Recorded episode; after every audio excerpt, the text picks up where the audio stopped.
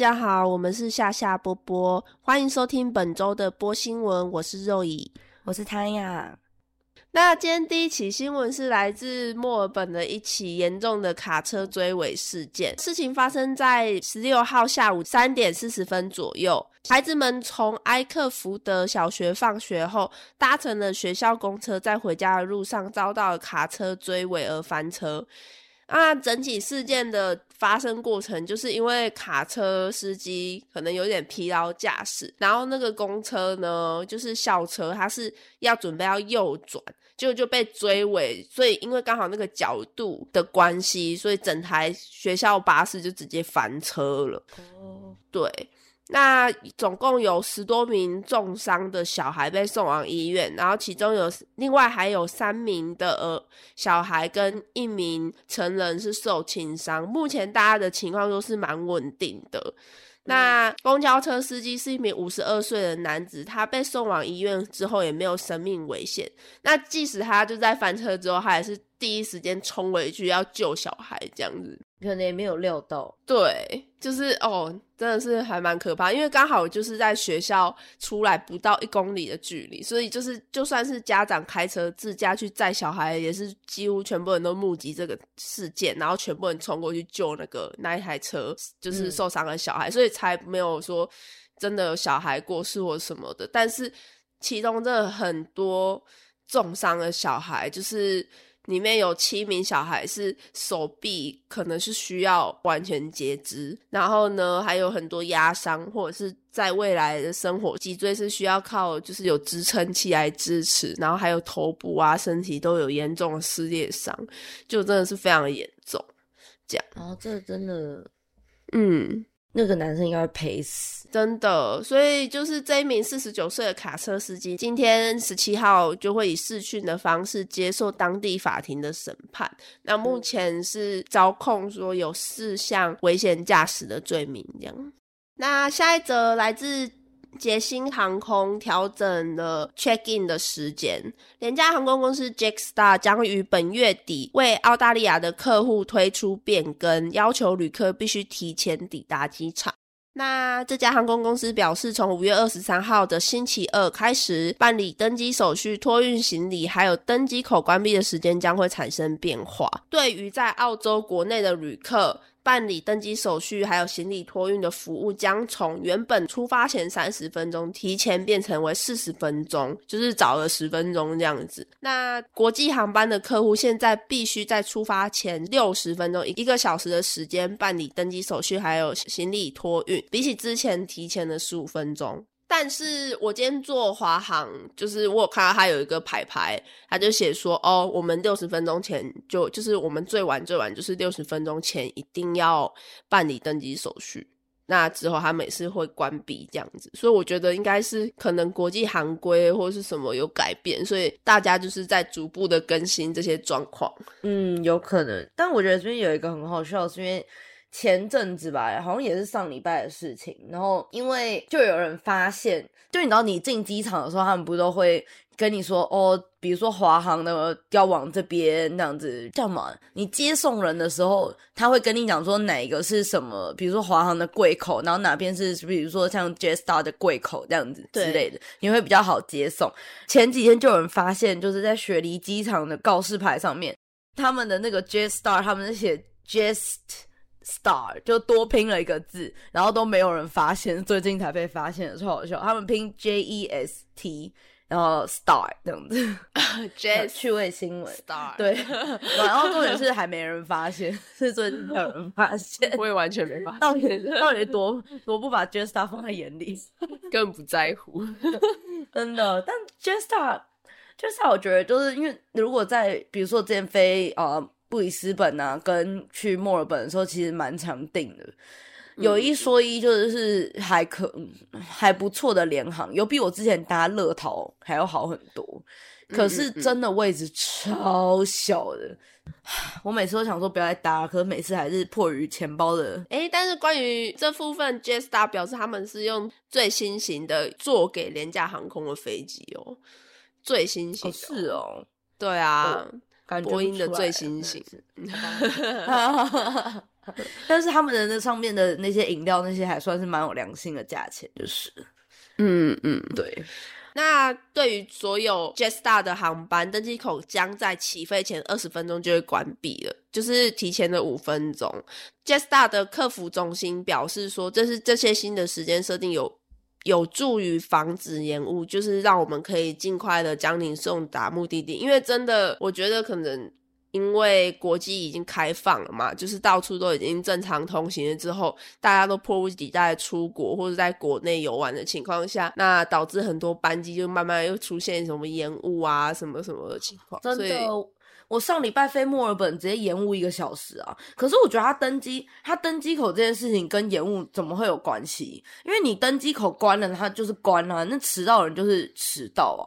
因为他们正常来讲，他们都会拖到最后一秒，就是他们会知道今天到底有多少人已经 check in 了，那他就会广播到这个 check in 的人已出现为止，所以就会以这样的情况就会迟到，然后。还有再加上排那个飞机，就算是你登机门关闭之后，你飞机还要去排队，哦就是排队起飞。然后，对啊，如果一台飞机有一个人迟到五分钟，那每一台飞机五分钟到你就大概差不多一个小时。超 烦的。我上次等到就是对啊，我一上飞机，我们就是在排，嗯，然后排队的时候我就已经睡着了，你知道吗？等到我起来的时候是已经就是我哦，因为我终于要飞了，是不是？我感觉我在睡二十分钟有。那我觉得像这个方面，就是假设你最近有飞朋友要飞啊，然后就是互相大家互相告知。像我那时候过年的期间，我回台湾嘛，那时候我朋友就跟我说：“哎、肉姨你要早点去哦，因为如果你不早点去的话，你要排超久，因为人爆多。”那我们大概就是。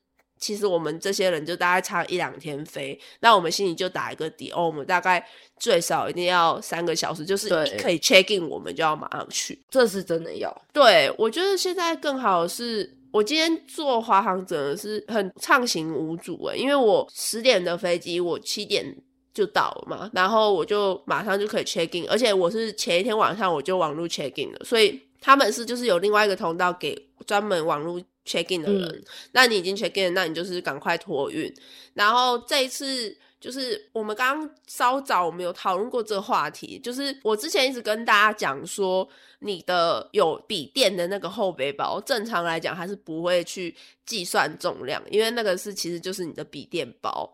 但是这一次它是全部的包包都要称重，就是它不会嗯再管你是挂在手上还是背在肩上，因为之前只要说背在肩上就是你身体的一部分。可是我可能是因为现在越来越多人，就是现在非常的拥挤嘛，然后航空状态非常的拥挤，然后大家就变得更加的谨慎，所以我这次 也就是连我的小后背包也被称。哇那当然我没有超重啊，因为我才一公斤而已。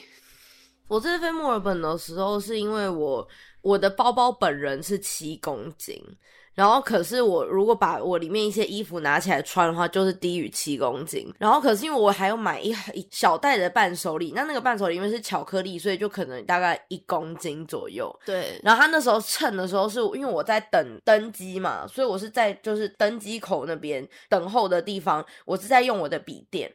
然后他是连笔电都帮我算进去了，他是就是叫我说哦，那你把你的包包放上来，然后我放上去之后，他就就再把我的那个伴手礼的那一袋放上去，因为一个人只能带两个物件，对对对，所以我的伴手礼是一袋，我的包包是一袋，嗯。这样子、就两袋。然后他就是算完之后，他还说哦，那笔电两公斤，然后这样子有点超重。然后我就说哦，没关系，那个那个我我把里面的衣服拿出来。然后还有我还说，哎，那个巧克力是我刚在机场买的，所以我我的意思是不应该算，因为我是在机场对买的。啊，然后他就说哦，食物的部分我们会预设你等下会把它吃掉，所以我们不会算那么多。嗯嗯嗯，我想说好，我想说好哦，谢谢，就非常然后擦肩而过，对那种七点二公斤，直接就是他就让我过，但真的就对啊是现在算的很严啊对，但是现在真的很严对格。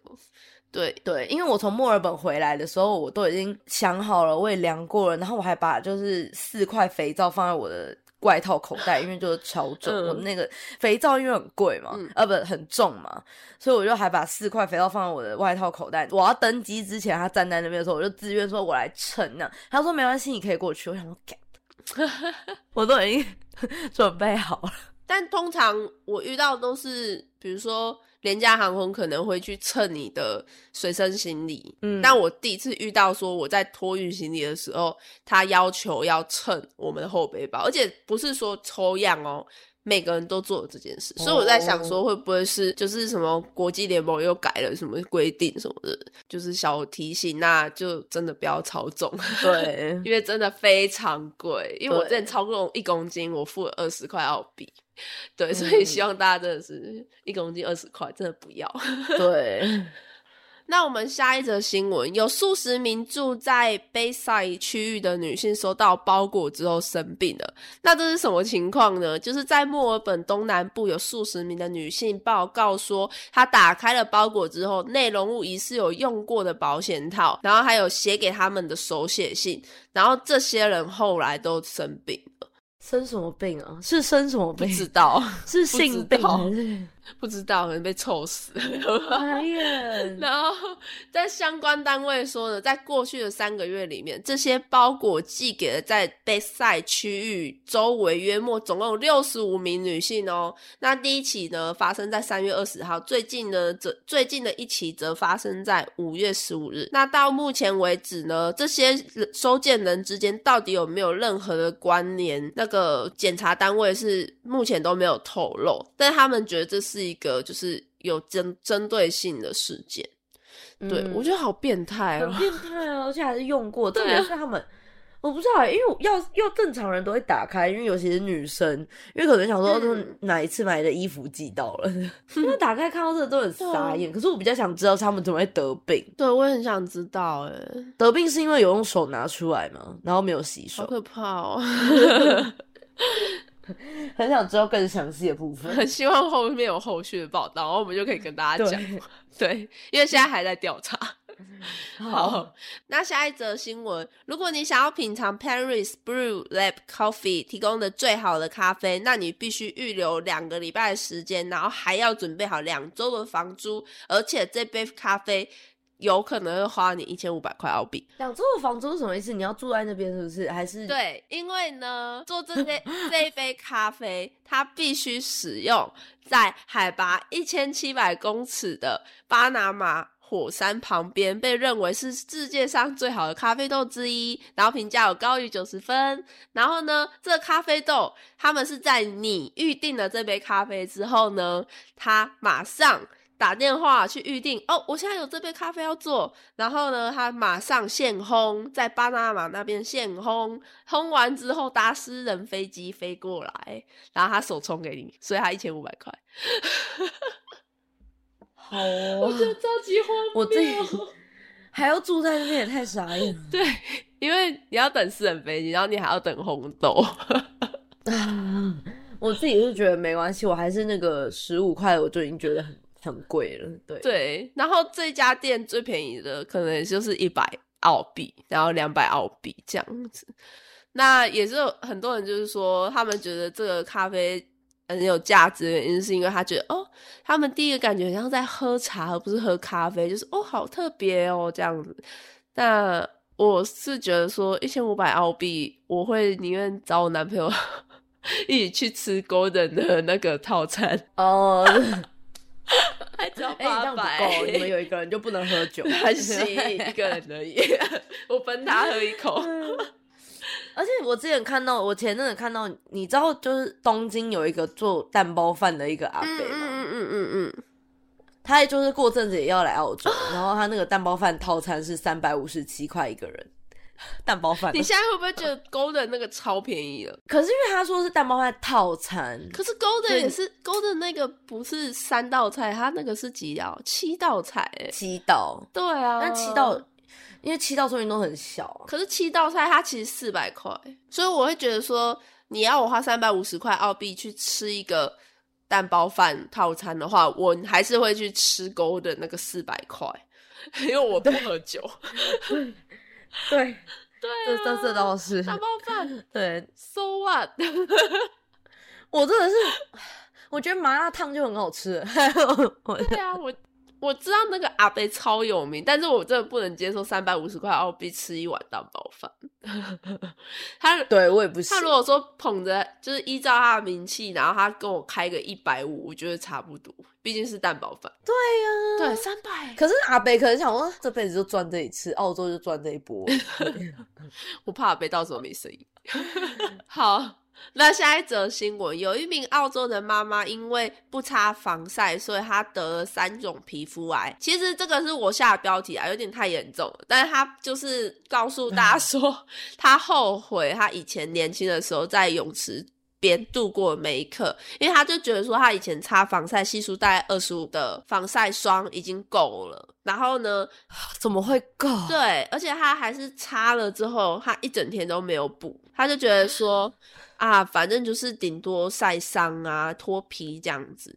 可是后来呢，从二零零九年以来，他就是被诊断出了三种不同类型的皮肤癌。一开始他是觉得说，哦，身上长了不少黑痣，然后就有后来是黑色素瘤，就是还。蛮严重的，然后后续在治疗过程中然后，他又得乳腺癌，然后再后来又是整个脸就是长各种红斑啊，怎样子，就是长很像过敏，整个脸都是，然后就有点像是什么鳞状肿块，所以就是我后来看他的照片，他是整个脸都脱皮，然后鼻子也是必须用那个。就是有点像透气纱布这样盖着，可能是保湿或者什么，反正就是他就得了非常严重的皮肤癌。他就是告诉大家说：“哦，我发生了这件事，那他希望就是未来的不管是小孩也好，大人也好，真的要多加注意防晒部分。当然，你可以享受阳光，可是同一时间你还是要保护你的皮肤，因为。”紫外线真的很可怕，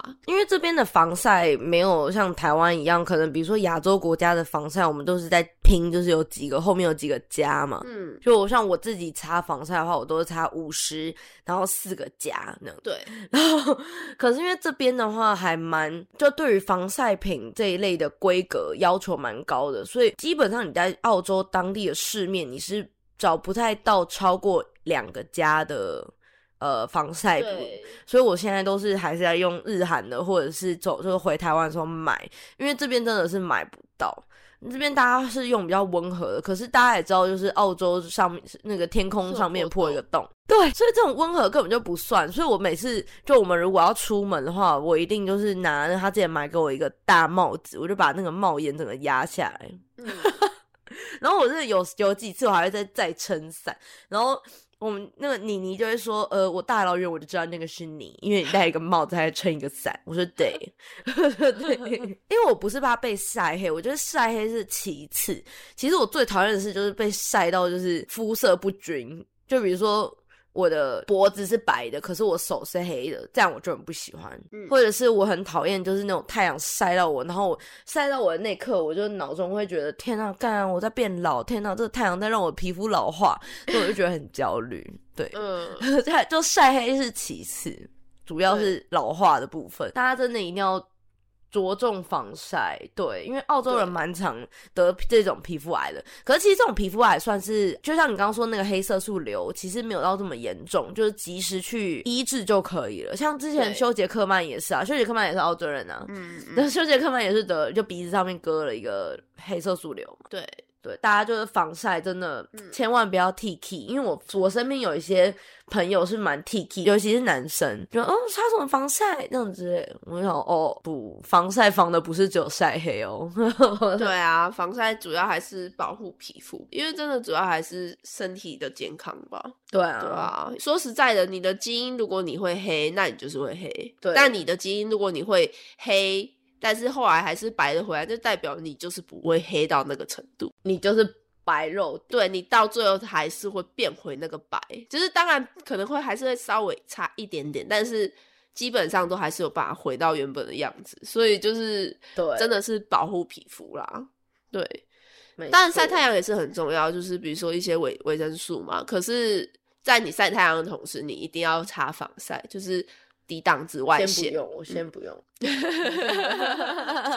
好好，那下一则新闻呢？太空飞行，这是一个非常荒谬的新闻，我得说，太空飞行将使雪梨到伦敦的旅程缩短到两个小时。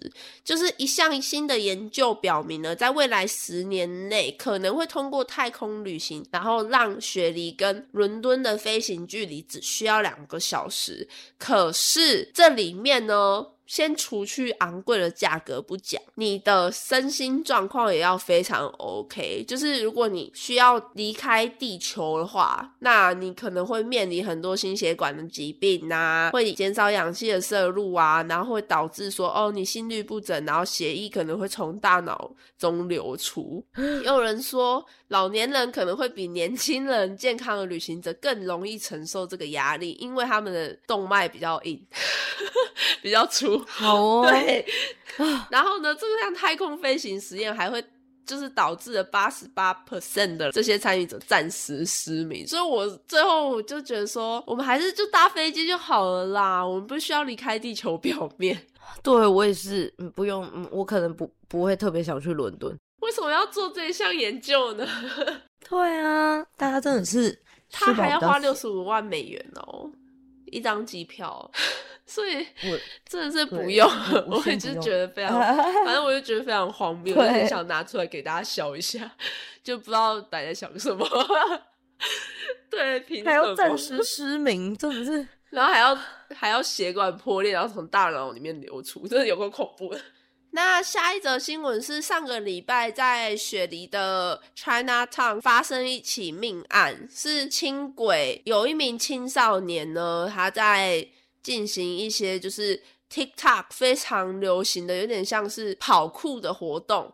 然后呢，他就想要从轻轨的车厢与车厢之间就是跨越，可是他以为。那一台轻轨是停下来要给乘客上车，结果不是，那个轻轨只是在等红灯。结果他还没跳成功子的时候呢，轻轨就移动了，所以他就当场被碾过去。那后续的急救当然是，就算用千斤顶也挽回不了他的生命，这样子。因为有拖行大概快两百公尺。对，因为我一开始看到的时候，我还以为是。哎，他们那个轻轨的上车的地方设计，我觉得不太好，是因为很多人人流很大的时候可能会推挤什么的，而且那时候是晚上大概十点左右，就你知道青少年跟年轻人出游的时候，就可能会推挤啊，加上大家就是边玩手机边走路，可能看不就没有注意这样子，没有。但是后来发现是他骑在那个轻轨跟轻轨中间的那个连接处，我就觉得呃，嗯。而且那个连接处还不是很矮哦，那个连接处是真的，你用脚是跨不过去，你一定是需要一个跳或者是蹬过去这样。因为他还特别有个蛮高的牌子，就跟你讲说，他是画一个大圈圈，然后画一个禁止人的那个大，不要跳。所以他就很表明的就是，你看不懂字没关系，但你也要看得懂图吧。我都已经 body language 了，对对，他就是告诉你，而且你就是 common sense 好吗？大家就是嗯。反正后来事件发生之后，他的妈妈，那个女生的妈妈跟妹妹吧，还有就是在事发地点旁边的一棵树上放了很多，比如说小甜点啊，或者是花之类。因为这件事是发生在母亲节前夕。所以很多人在母亲节，可能商家有活动，领到花就是放在那边这样子。然后妈妈有把那个女孩子的照片放在那个树上，然后地上就很多人写 RIP 这样。通常澳洲有交通意外都会就是以这样的方式，就是可能会放一些小。小玩偶啊，或者是一些花什么的，就是在事发地点一种慰藉吗？可是真的这件事情，你也不能说是意外。可是 regardless，他一定会拿到赔偿，一定的，啊，而且他一定会拿到双重赔偿。就是不知道该怎么讲。那时候我们看完这则新闻，就是哦天哪，就是不知道该可怜他，还是该说。到底为什么你要这样子？就对，就是希望大家真的当个奉公守法的好市民。就是觉得很想讲点什么，可是都觉得好啦，死者为大。因为那个司机就很可怜，因为司机就虽然没有被没有说是司机的错，可是因为司机就有被带去做一些例行的可能毒品检验啊，或是精神状况检查那样。那希望司机之后是。完全没有责任啊，因为他真的他屁股也没有长眼睛啊。我们都说那个澳洲最可怕的东西不是生物，而是听而已。这边的青少年才是就是真的最可怕的。而且现在极限挑战就是在各种的社交媒体上面都非常的吸引人。那当然。极限挑战一定都会有他们的危险性，可是有一些很明显，就是这件事情你做了，并不会让人家觉得说你很棒，而且它的危险性大概就是太高太高，很明显。那就希望小孩子们真的不要觉得说这是一件很酷的事情，这是一个会 让你的家人很伤心，然后你自己也有可能就掰了的事情。希望大家都克制一点。我觉得他们可能当时就看到有别人会做，然后就觉得自己也可以。因为现在的那个 social media 到处都是，你不知道你的小孩看到什么，哪一些比较。他想做，可是其他们没有那个年纪的人没有预料到有多危险的事情。那我们这边好像还要再插播一个小新闻，是那个如果你今天你在上班的店，然后你身为一个打工人，今天有人突然就是冲进来在你的面前就把店里面的包包偷走，你也不能追，你就只能让他就这样偷走，因为这边有明文规定，就是如果像这一类的事情发生的时候，员工禁止追出去，因为他怕你受伤。然后像前阵子墨尔本就有一个呃，David Jones 里面的叫什么圣罗兰吗？对，就是你知道 YSL，因为有人冲进来，好像也是青少年，不记得了，反正就是冲进来，然后当贵哥面把一个就是 YSL 的包包就是赶走那样子，然后可那个贵哥就觉得他小，所以他就下意识可能就是追出去，然后那个抢匪就是有一点生气，所以就拿刀就是等于说刺了他的手臂这样，那。我那时候看到留言的时候，就很多人留言说：“哦，好可怜哦，因为那个贵哥追出去了，所以他之后应该是一定会被开除，是不？对对，因为他这就是违反了员工守则。对，呃，这个可能跟我们印象中的一些，就这可能跟我们想象中比较不一样。因为我之前也是想说。”为什么像青少年那些屁孩，有时候在那个，比如说这边的火车的票闸有没有？他们就会直接不逼逼，嗯，然后他们就会以那个跳箱的方式，就是跳出那个票闸口。然后我这时候每一次看到的时候，我都会往右看一下那个 票务人员，就是请问一下他们是在干什么吃的。然后后来才想到啊，因为这边如果有些人做违法事情的话，你是不能去说些什么的。对对。他们会怕你受到，比如说那些青少年如果更小灯熊可以反过来就是给你一刀，他们就是这样会怕，所以基本上像这些事情啊，员工都是完全不能做任何一件事。对，像我在 w o r 上班的时候，那时候我们有刚进入公司就会有很多那个 induction，然后就是有很多影片你必须去。完成它，然后其中就有一整面，就是大概三十分钟的影片，全部都在告诉你这件事情。当你遇到入内抢劫，你该怎么做？当你遇到疑似抢匪，你要怎么做？当你遇到了什么有他即将可能会对你做一些。不利的情况，那你应该怎么做？那绝大部分的最后最终结果都是你只能去上报给你的主管，但是你的主管他也没办法做什么。如果这个人是有凶器的，那你也只能不激怒他的方式，看有没有办法停止他的行为。当然是以你的安全为主，全部一切东西都是以你的安全为主，所以基本上都还是会放走他。那我觉得哦还可啦，就是员工为大，这也好。对，可是这边基本上你如果东西被偷走了，你基本上就是找不回来啊，尤其是钱，因为对，因为这边就是你好像超过五百块以下的澳币的那个价值的东西，他们是就是直接不接受这样子。嗯嗯。那你超过五百块，讲真的，他也不能做什么。因为对他也找不到，因为不像台湾可能会有很多呃监控啊，或者是很多大妈会帮你冲出来说，哎，他是不是拿你东西？对我以前真的很觉得大妈很烦，嗯，可是我现在觉得大妈很赞的原因，是因为这边完全大家就是都不会说什么，所以。你就是会让这些事情纵容这样。那这边有一个非常有趣的趣味小新闻呢，是就是因为现在世界又再回到了轨道嘛，然后我就觉得说，呃，有关于这些机场省钱的小方法，可以跟大家分享一下。第一点就是你不要害怕免费升级哦，多少都可以问问看呐，就说啊有没有机会可以让我升等啊什么的，这样就是或许哪一天。你搭飞机的时候，他就真的可以免费帮你升等。就比方说，像我今天搭乘的这一班飞机，它其实是完全没有坐满的，尤其是靠窗两边的，他们都其实就是两坐两个人而已，所以就是包含前面的豪华经济舱也都是没有坐人的。然后我就刚当下看到这个，我就哎。我是不是应该试着问一下？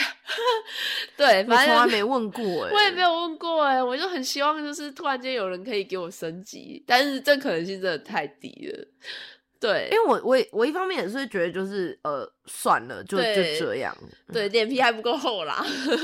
好，那第二点呢呢，就是如果你进入安检机上行李检查那个安检的部分呢，你可以尽量的往左边的检查站走。为什么呢？因为大多数人都是右撇子，所以他们会很理所当然的就是往右边走。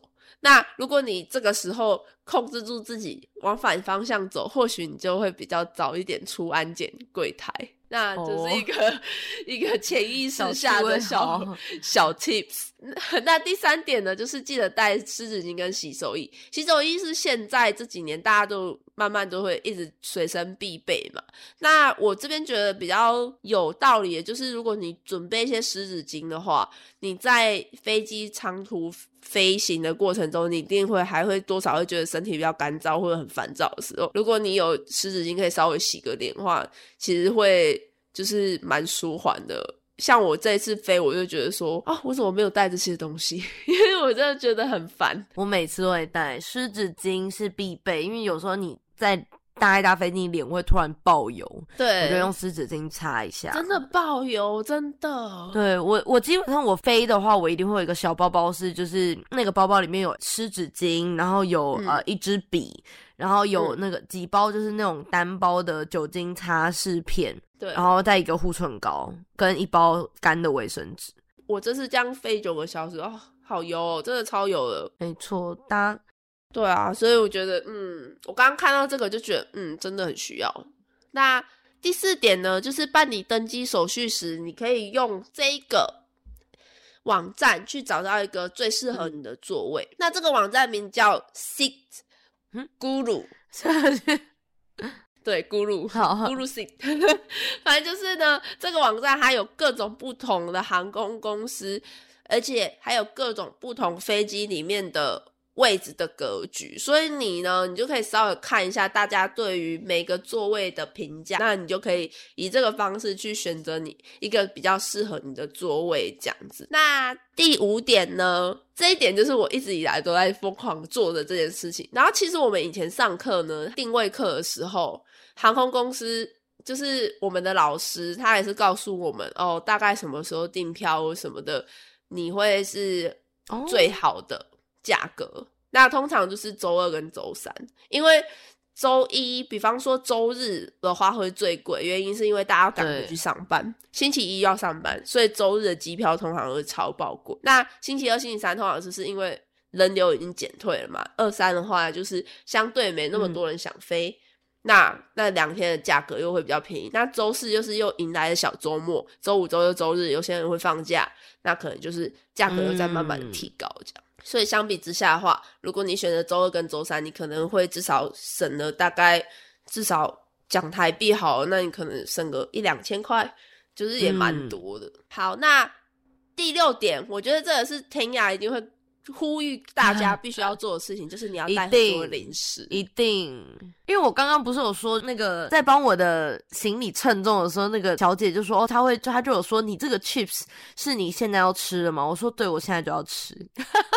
然后我就说，可是那个巧克力是我在机场买的礼物，是要伴手礼。他说没关系，食物我们都有素，你会直接吃掉。然后后来那包 chips 我在飞机起飞之前，我睡着之前我就已经吃完，吃掉，我就已经吃。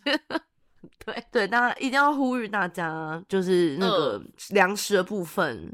对，对我之前还没有这么介意的，就是有一次我是搭那个时候是进航空，是飞韩国的。然后呢，我那时候就觉得说啊，大不了就就是忍一忍就过去嘛，三个小时而已，有什么大不了？就全世界人都在吃泡面，整架飞机人都在吃泡面，而且它会成为一个蝴蝶效应，一个人吃，全部人都开始吃，然后很香。对我们真的超崩溃。我我跟我朋友两个人干要不要点？我跟你讲，何止三个小时，我飞墨尔本的时候就有人在吃啊，才一个小时而已，也要吃。然后我就觉得说干。中计了，对，因为你就算想要点一包小饼干，也比你在外面买还要贵一百倍啊，就是贵个三倍也是。对，对啊，这是真的，一定要准备。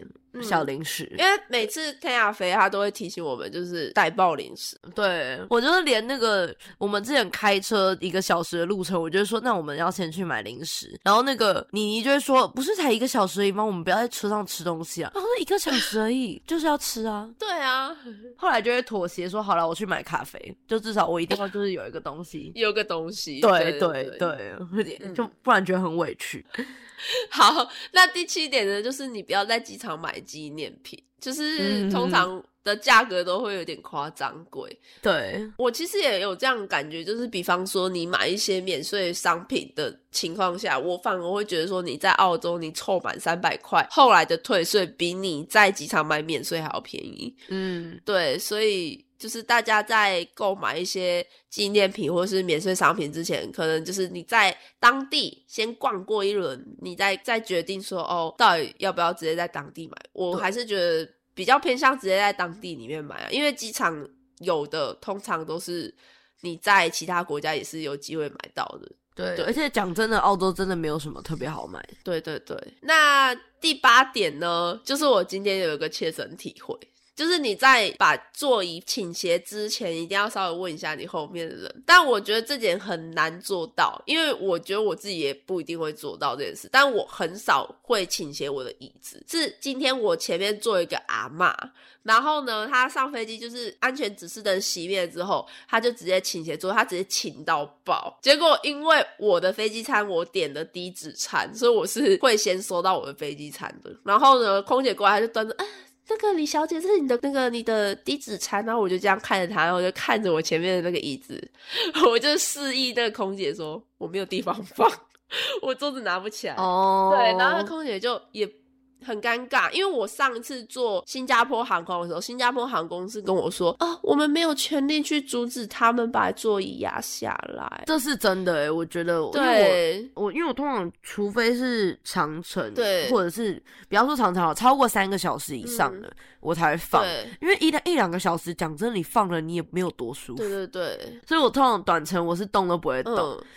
可是我放之前，我好像也没有问过。但是今天那个阿妈是整个放爆，所以我才变成是说我完全没有办法摊开我的桌子。所以后来空姐还很为难，说：“哦，不好意思，我们现在是用餐时间，可以把椅子拿起来吗？就是稍微抬高这样子。”那当然，第二趟，因为我们这一趟九个小时会有两餐嘛，所以第二餐的时候，阿妈。可能良心不安，他第二次压椅子就没有压那么低，所以我就是后来我就直接跟空姐接着餐，我自己想办法把桌子压下来，就没有再麻烦他，因为我可以理解他的为难。那最后一点呢，就是你预定机票的时候，就是我刚刚前面有呼吁的，你一定一定要先想好自己到底要准备花多少，要买多少东西回家，或者是你要带多少东西，因为你只要超重了，你在那边就是超级贵。